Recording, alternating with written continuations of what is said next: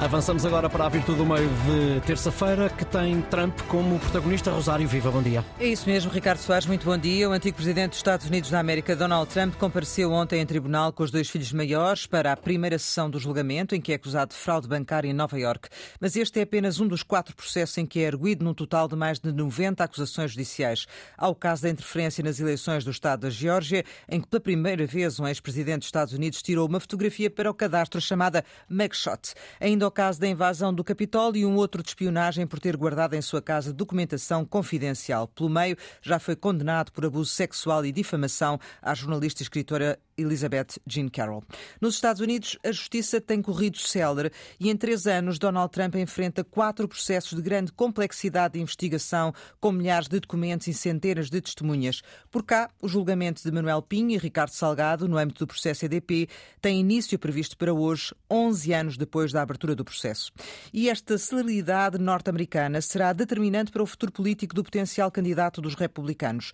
Na verdade, legalmente, Trump não está impedido de se candidatar candidatar à presidência dos Estados Unidos no próximo dia 5 de novembro de 2024. Por isso, a questão fundamental no destino político de Trump passa agora por saber quando e como é que os julgamentos dos quatro processos se vão desenrolar, porque disso pode depender ou não a rejeição dos eleitores. Mafalda Anjo, João Gomberre, muito bom dia.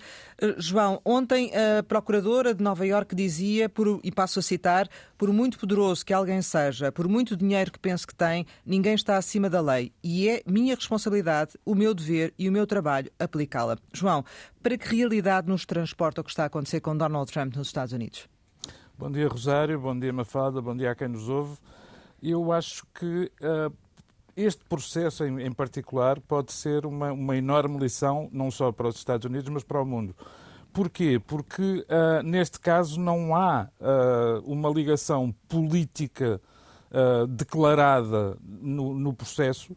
Trata-se de fraude continuada com a, a, denúncia de um esquema de sobrevalorização de ativos por parte da organização Trump para obtenção de créditos mais favoráveis. Ou seja, Donald Trump enquanto empresário. Exatamente. Ora, o Donald Trump empresário não é dissociável do Donald Trump político e eu acho que ele continua a comportar-se como aquele condutor que entra em contramão na autoestrada e acha que todos os outros estão errados. Ele entrou no tribunal a chamar corruptos ao juiz e à procuradora. Uh, já, já veio dizer que as suas declarações de rendimentos, que foram omissas durante anos, afinal são fenomenais.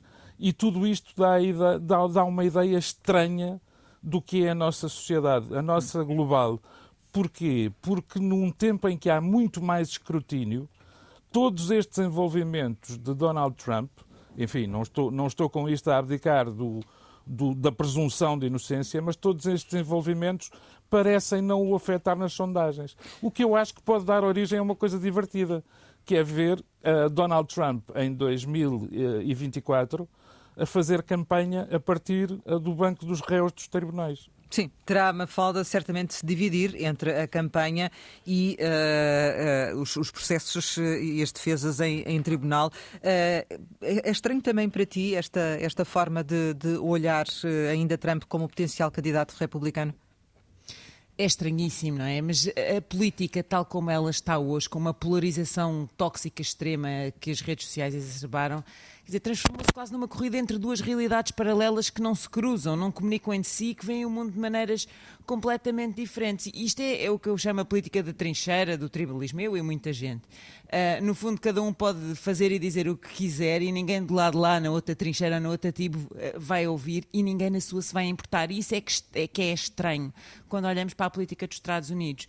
Trump é simultaneamente esta causa e sintoma, expressão máxima deste tribalismo. Quer dizer, este foi o homem, só para acrescentar aquilo que o João disse, este foi o homem que em janeiro de 2016 disse que podia dar um tiro em alguém na Quinta Avenida e que não perdia votos. E se calhar isto é verdade. Ele se calhar não perde votos exatamente por causa deste tribalismo político. Este também foi o homem que transformou aquilo, hum, a, a, a famosa mugshot, a fotografia para o cadastro da numa máquina de fazer dinheiro para a sua campanha. O que antes seria uma vergonha, um embaraço, Trump transformou num instrumento de apoio e não de censura. Um, e isto também é sintoma dos dias de hoje, em que a vergonha, como instrumento de regulação social, se, se perdeu. Os políticos antigamente prezavam a palavra, prezavam a honra. E alguém apanhado a mentir ou a cometer um crime ficava toldado em sociedade. Hoje, de facto, isso não acontece. E por isso, Trump estar a ser julgado em tribunal com tantos crimes e tantas acusações tão graves, uh, é, na verdade, indiferente para a sua tribo e até pode ser uh, um bom combustível para ele, por incrível que isto nos possa parecer. Eu gostava que fosse exemplar, mas tenho mesmo muitas dúvidas. Uh, sendo, João, que a eleição de Trump não pode ser indiferente para o mundo no atual contexto. Não será, não será certamente indiferente. eu acho que uma boa parte do mundo suspirou de alívio no dia 20 de janeiro de 2021, quando Joe Biden tomou posse, embora, uh, para, para ser absolutamente sincero, a alternativa talvez não fosse aquela que, que, que, mais se desejava para, para um equilíbrio e para um bom senso, mas também para uma dinâmica nova no mundo. Agora, o caso, o caso de Donald Trump é absolutamente extraordinário. Este julgamento é capaz de ser aquele que lhe dói mais porque uh, o combate político sem regras, como a Mafalda já, já indicou, uh, é algo que está intrinsecamente ligado a ele. Agora, quando lhe falam em cancelamento de licenças comerciais nos Estados Unidos, ou seja, usando uma, uma gíria mais popular, quando lhe começam a ir ao bolso, quando ele uh, é ameaçado de perder o controle das empresas, de perder o controle da Trump Tower e da 40 Wall Street, aí se calhar uh, ele vai reagir e vai espernear ainda mais. Hum. Sendo que, sendo que uh, em boa verdade, uh, o circo mediático vai continuar, porque além do julgamento, só nas últimas 24 horas houve mais denúncias de John Kelly, antigo colaborador, sobre a atitude de Trump com as famílias e com os, os ex-militares, de total desprezo, chamando-lhes otários, e Donald Trump, num comício,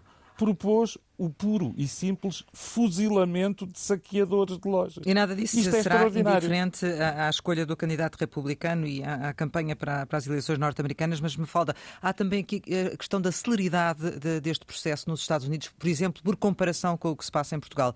E isto será também uh, relevante em todo este processo.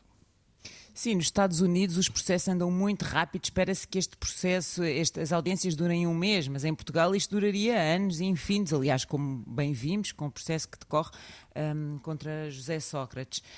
Um, eu acho que é curioso é que isto decorra ao mesmo tempo que uma corrida presidencial, não é? Uma corrida presidencial que está, de alguma forma, pendente por causa do que se pode passar na justiça. O que eu acho também curioso com a corrida presidencial é que Quer dizer, com um país com mais de 330 milhões de habitantes, como é que não há melhores candidatos?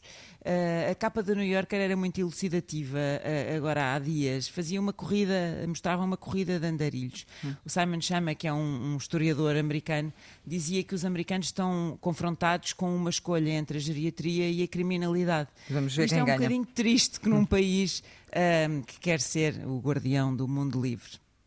E, e, certamente, como dizíamos, tem realmente impacto em termos internacionais. João Gomberno e Mafalda Anjos, obrigada pela vossa participação em Virtude do Meio.